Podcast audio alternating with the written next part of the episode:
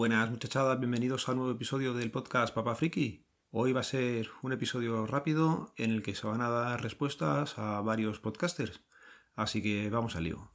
Lo primero es contestar a J. Gurillo, que en el último podcast que he escuchado suyo comentaba que había reparado un ordenador y luego al final no le salió bien la jugada. Va a tener que finalmente comprar más adelante otro.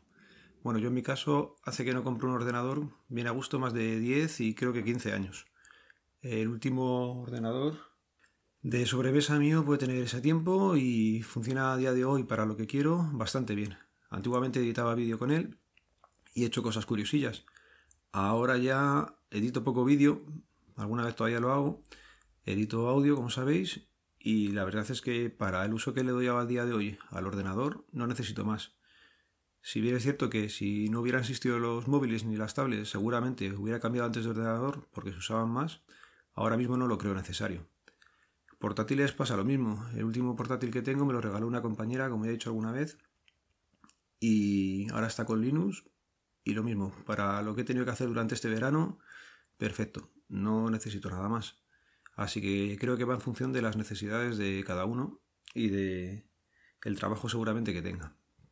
Por estas dos cosas que os he comentado y los móviles también, yo soy antes de alargar la vida útil todo lo que se pueda y comprar poco. Tampoco la economía está para estar tirando cohetes todos los días, con lo cual, si se puede alargar, se alarga. Si se puede reutilizar, se reutiliza. Y si se puede dar otra vida o dejárselo a alguien, también se le dona, se le da, se le regala y que la tecnología no, no acabe en un cajón.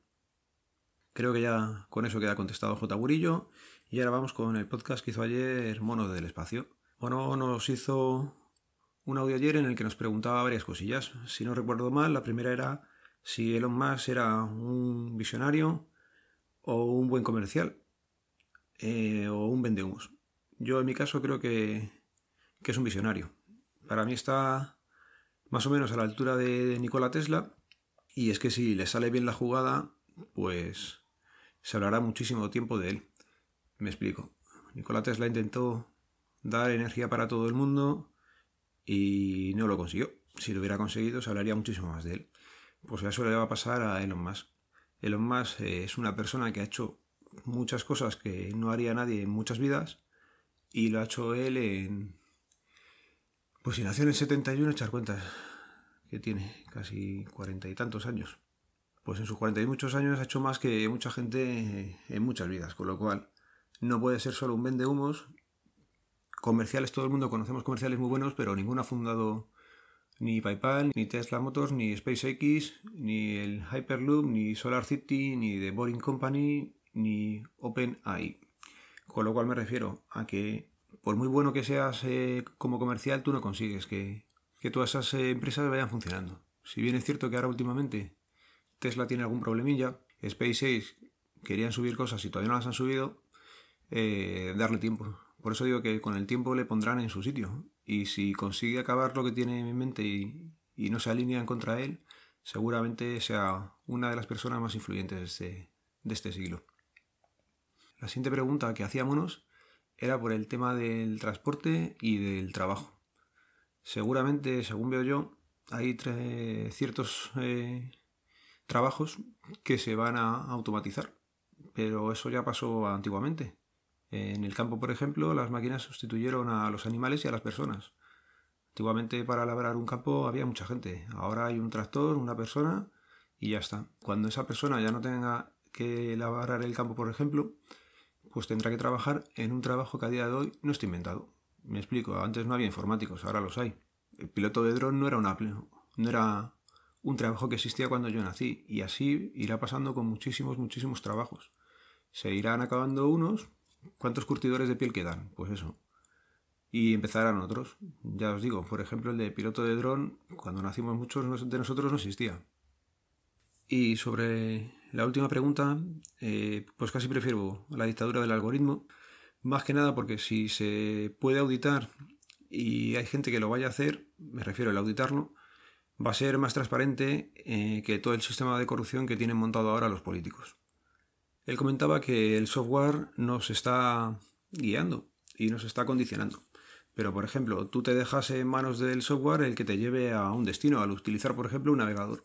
Y no te pones en duda que te está llevando por el mejor sitio. Pues esto tiene que ser como, pues igual, un acto de fe. Si te pones a comparar eh, la tesis del doctor Sánchez, pues te tendrás que fiar de la gente que ha hecho el algoritmo. Si el algoritmo que están haciendo y usando y aplicando es de software libre, por ejemplo, me lo lleva a mi terreno, pues alguien lo va a auditar. Alguien que tenga el conocimiento suficiente, la gente de a pie no, pero la gente que tiene el conocimiento suficiente puede ponerse a auditar y ver si ese algoritmo es válido o no es válido, o si le han metido un poquito de fuego para cocinarlo hacia un lado, hacia otro. ¿Qué es la duda que teníamos, De si se pueden cocinar. Pues todo es cocinable, como, como siempre se ha dicho, las estadísticas se pueden llevar por un lado para otro, pero si el algoritmo, por ejemplo, es transparente y se puede auditar y se puede comprender cómo se ha hecho, quedaría demostrado si le han querido meter mano o no le han querido meter mano. Y eso es lo que os voy a comentar hoy. Se queda el podcast solamente para contestar a esos dos programas que hicieron ayer y antes de ayer, creo. Estoy un poco despistado últimamente, las semanas son complejas. Ah, y antes de terminar, quería darle las gracias al señor Lobo por el podcast que hizo el otro día. Y es que sus pequeños eh, saludaron a los míos. Y es una de las maravillas de este mundo del podcasting, en el que hay total facilidad para hablar con cualquier podcaster le comentas cualquier cosa y si puede, normalmente lo hacen. Eh, en este caso era saludar a los pequeños mientras iban al colegio, tanto los suyos como los míos. Y la cara que pusieron ellos al escucharse nombrar en la radio del coche fue genial. Lástima no poder haberles ido grabando ni con cámara ni con, con audio para haberlo tenido, pero ya os digo que se les alegró tanto a ellos como a mí el día. Así que gracias Lobo y a seguir. Y ya sabéis, en las notas quedan los métodos de contacto. Un saludo, nos vemos, nos leemos, nos escuchamos. Venga, adiós.